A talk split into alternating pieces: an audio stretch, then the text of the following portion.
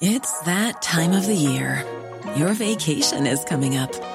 You can already hear the beach waves, feel the warm breeze, relax, and think about work. You really, really want it all to work out while you're away. Monday.com gives you and the team that peace of mind. When all work is on one platform and everyone's in sync, things just flow wherever you are. Tap the banner to go to Monday.com.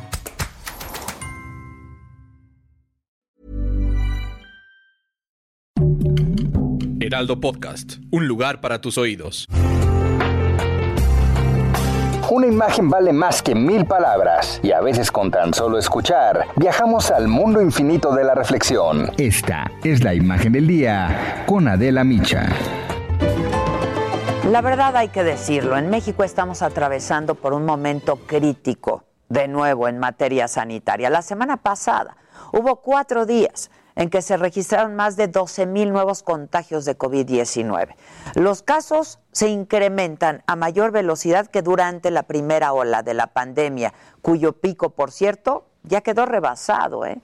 El ritmo de vacunación no fue capaz de impedir esta tercera ola, pese a que México ha recibido casi 78 millones de vacunas, que es solamente el 17% de la población que está completamente vacunado, con el esquema completo.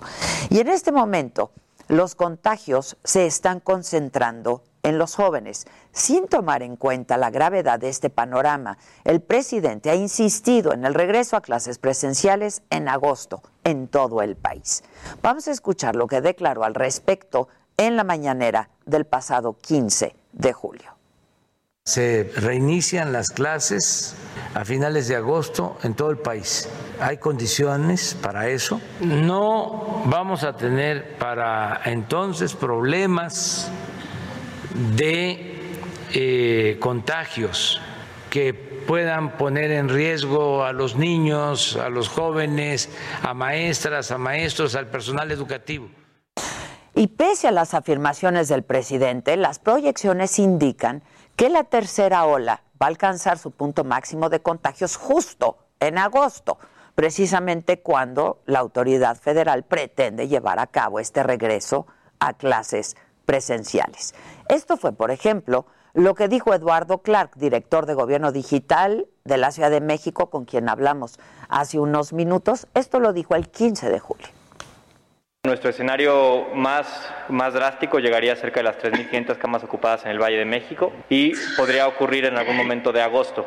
Todavía pronosticamos crecimiento paulatino durante el mes de julio. Y el regreso a clases presenciales sin la mayoría de la población vacunada, pues va a obligar a las escuelas a que con el primer contagio se cierre otra vez completamente la escuela. Y esto genera mayor inestabilidad en el desarrollo académico y social también de los niños.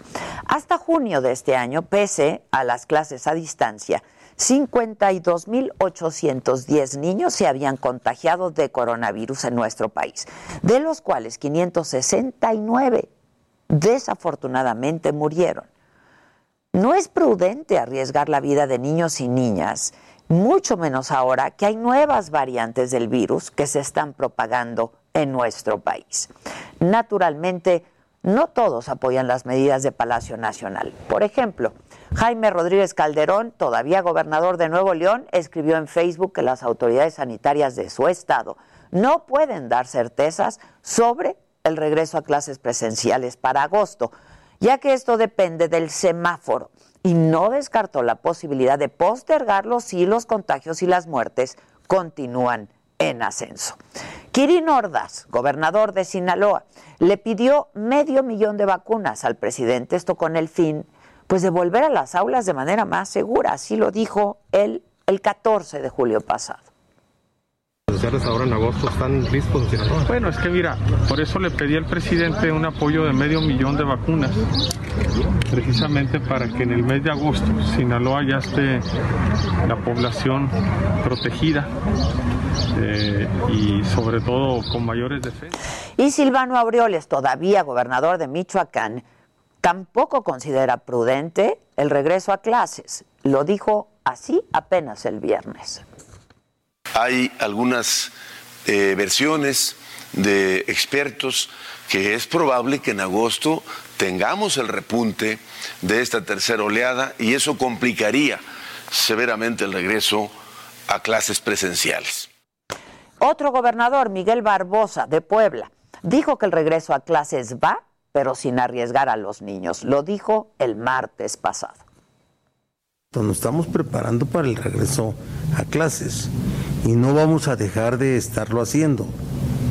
Y, toda esta evaluación es una evaluación muy complicada que tiene que tomarse en su momento por autoridades federales y locales de educación. Lo que sí te quiero decir es que no vamos a arriesgar a los niños, pero sí no podemos desmontar desde este momento por predicciones el regreso a clases, no. El regreso a clases va. Y por su parte, distintas organizaciones magisteriales han manifestado pues una opinión distinta a la del presidente. La Coordinadora Estatal de Trabajadores de la Educación en Guerrero, por ejemplo, la CETEC, señala que no se oponen al regreso a clases presenciales, pero que este depende enteramente del número de contagios y también de las condiciones de las escuelas de su estado. Y de acuerdo con la encuesta Regreso a clases de la consultora de las eras de Motecnia, solamente 49% de los padres y madres del país estarían dispuestos a que sus hijos regresaran a clases el próximo 30 de agosto. El 56% además opina que regresar a escuelas es riesgoso por los contagios de COVID-19, por lo que no se debe apresurar el regreso a clases. Estas cifras reflejan una realidad que es evidente. No es del todo seguro volver a las clases presenciales durante esta tercera ola de contagios. Y a diferencia de lo que declaró el presidente, los padres de familia quieren priorizar la salud y la vida de sus hijos y las suyas. No quieren que enfermen y que se agraven y en el peor de los casos, que alguno pierda la vida. O bien que los niños contagien a los adultos con los que viven. Cool fact a crocodile can't stick out its tongue. Also, you can get health insurance for a month or just under a year in some states. United Healthcare short term insurance plans, underwritten by Golden Rule Insurance Company, offer flexible, budget friendly coverage for you. Learn more at uh1.com.